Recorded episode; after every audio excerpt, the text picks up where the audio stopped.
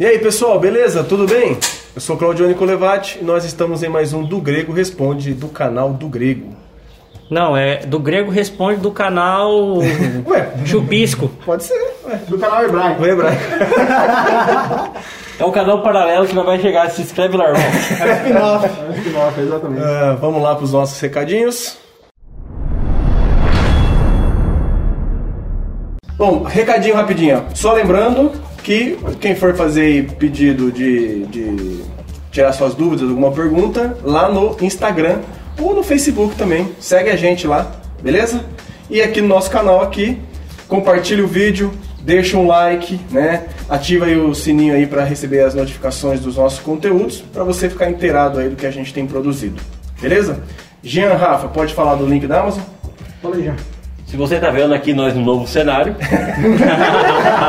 é porque você precisa nos ajudar. Você notou aqui, né? Não é, gente? Nós estamos com uma parceria na Amazon, é, onde nós fazemos propaganda deles. Então você entra lá no nosso site, no grego.com, ou lá no Instagram, lá na- tem um link lá na bio. Você comprando por esses links, você vai ser direcionado para o site da Amazon. E tudo que você comprar lá no- pelo site, depois que você entrou no link, vai gerar uma comissão para nós. E com isso você vai nos ajudar o canal a, a melhorar os nossos equipamentos e as nossas coisas. Ou que em dia nós tiver um cenário, né? Com ar-condicionado, senão porque tá muito quente aqui no interior de São Paulo, tá? Por isso nós tá aqui meio que no ar livre. Uma coisa importante é que quando você clicar no link e for redirecionado para a Amazon, não fecha essa aba, esse, é, não abra outra aba, usa essa aba que foi aberta com o link, tá? Porque senão perde o nosso código de associado. Isso. Mas se você abrir a primeira aba, você pode ir abrindo outras depois da primeira que dá certo. Você testou? Testei. Ah, então tá. Vamos lá então. É, a pergunta de hoje é o seguinte: ela foi enviada pelo Senhor. pelo irmão Gui TV, tá sim, é o Gui TV. Aí, Gui. Um A abraço. pergunta vai ser respondida hoje. E é o seguinte a pergunta. Não é o Gui, viu, gente? Né? Esse aqui não. Missões sem o apoio financeiro da igreja, ou como chamam, o fazer tendas, isso funciona? Ah, vai ter que explicar o que, que é missões, né? E o fazer tendas, pra quem não sabe, acho que ele tá querendo dizer É um trabalho ao secular. que Paulo, É. fa- ao que Paulo não fala. quer- né? Fazer Todo mundo sabe que é missões, né, mano? Acho que sabe, né? Então, No caso, o que a gente tem de argumento bíblico, pode ler Atos 18, do 1 ao 11, vai contar essa história de Paulo, que ele estava é, numa cidade e conheceu um casal que fazia o mesmo serviço que eles, que era é, fazer tendas, né? Seria um serviço secular. E Paulo, nesse período, ele vai fazer, ele vai pregar nas sinagogas no, no sábado e ele, durante a semana, fazia as tendas, ou seja, ele se autossustentava.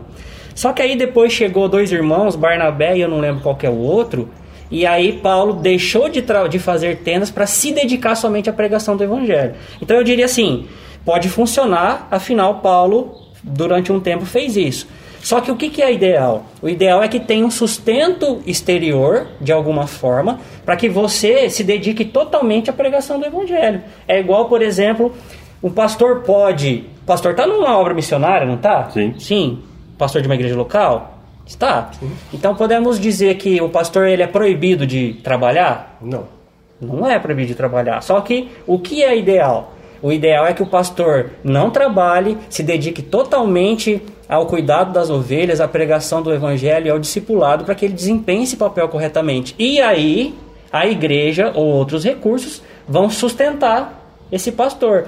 E, e Paulo vai também falar isso daí. É, em 1 Coríntios 9, do 1 ao 14, Paulo vai falar sobre a questão dele. É, eu não sou super apóstolo, eu não sou como outros que aparecem aí, vocês dão dinheiro, e outros como fulano trazem a mulher para vir junto e vocês dão dinheiro para eles. Eu nem estou pedindo isso. Eu não quero que tirem a minha glória do que eu fiz por vocês, do que às vezes eu me autossustentei.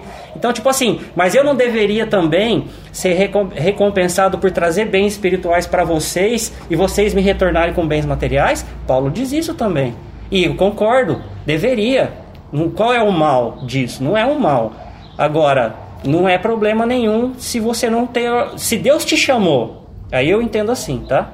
Se Deus chamou você para fazer missões, seja lá como externamente, internamente, no- do- da sua cidade ou não, eu acredito de verdade que de alguma forma Deus vai te sustentar. mesmo que fosse com o seu trabalho. Só que não é o ideal que a gente conhece sobre missões, principalmente fora do país, em outras nações, né? É porque o ser humano ele tem a dependência de dinheiro. Principalmente hoje do nosso, nosso ano, nosso século, é muito mais a dependência do a questão financeira do que na época de Paulo, né? Então hoje, se você está focado e tem que trabalhar e fazer missão ao mesmo tempo, ou você faz um ou faz o outro. Porque você vai estar tá muito mais preocupado sendo um, uma pessoa que tem que trabalhar e não fazendo o seu papel de missionário, né? Então você acaba mais focando o seu pensamento naquilo que você tem que sustentar para sustentar a sua família. Só que nós temos que lembrar que fazer missão, você não precisa ser um missionário, você não precisa ir para fora do Brasil, você pode muito bem ser um missionário no seu serviço, no seu trabalho, como onde você está, você acaba fazendo missão. Então você tem que utilizar tudo aquilo que você tem para a glória de Deus.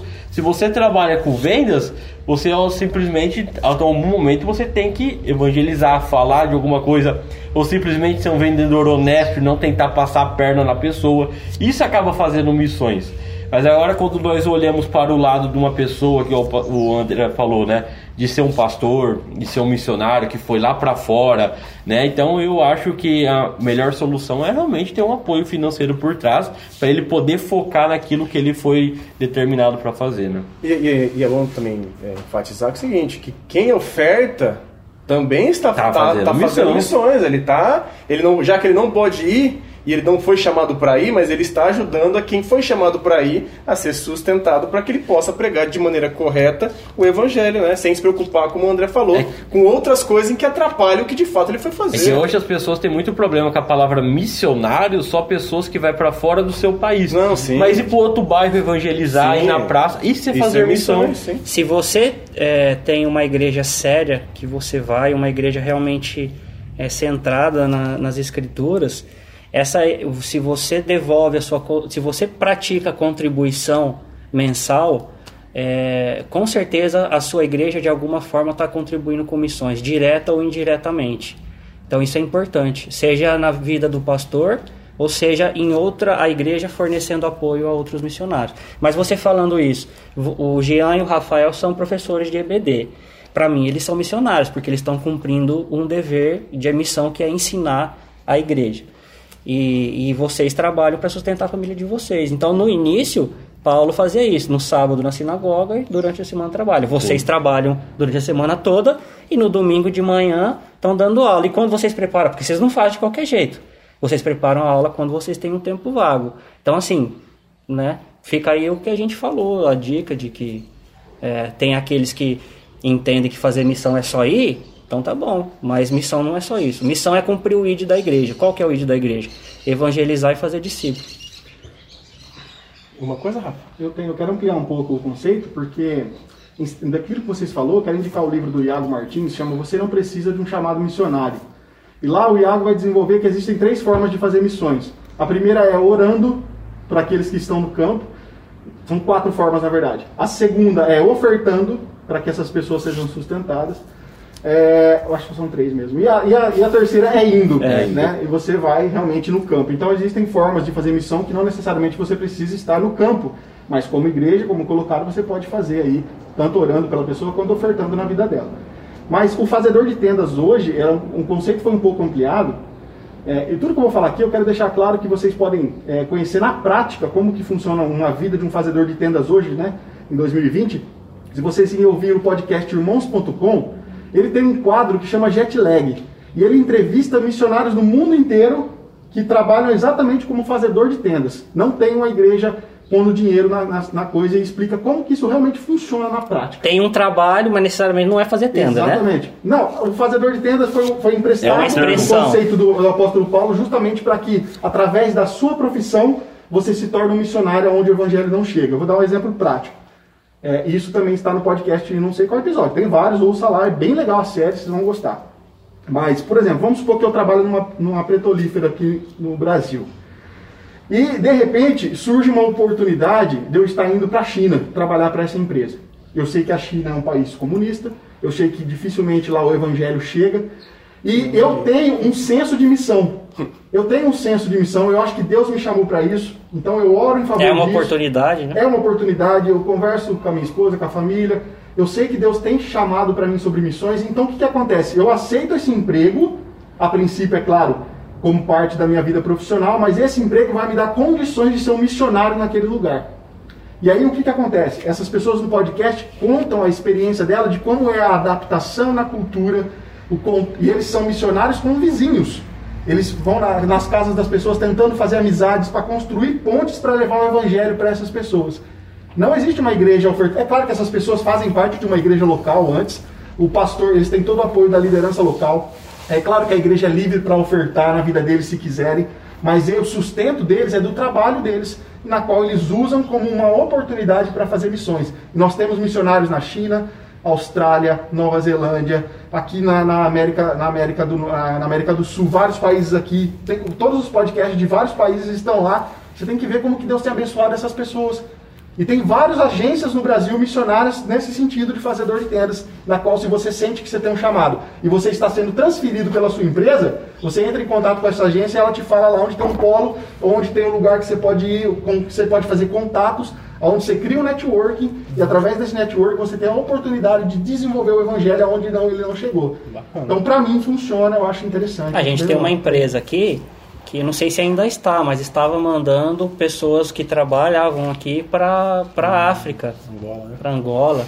E aí é uma, eu não sei se foi algum cristão mesmo entende, com esse entendimento aí que o Rafael falou, mas é uma das oportunidades. Sim, sim. Países que são fechados para o evangelho, né, como países do Oriente Médio, tem pessoas que vai lá trabalhar às vezes com futebol. Isso. Né, e, ah, eu, é, eu tinha um amigo, eu tinha porque eu não tenho mais contato, mas ele está vivo ainda que ele, ele fez isso. Ele foi primeiramente. Hoje ele está em Portugal, mas antes ele tinha ido primeiramente para a Alemanha.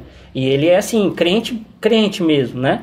Então ele falava no, no time dele lá para as pessoas próximas, como ele conseguia na época, ele falava de Jesus para as pessoas. Mas ele estava lá para jogar futebol. Então, o pessoal tem que entender que fazer missão não precisa ter dinheiro, mas precisa ter é força de vontade. Só isso. Chamado, né? Chamado.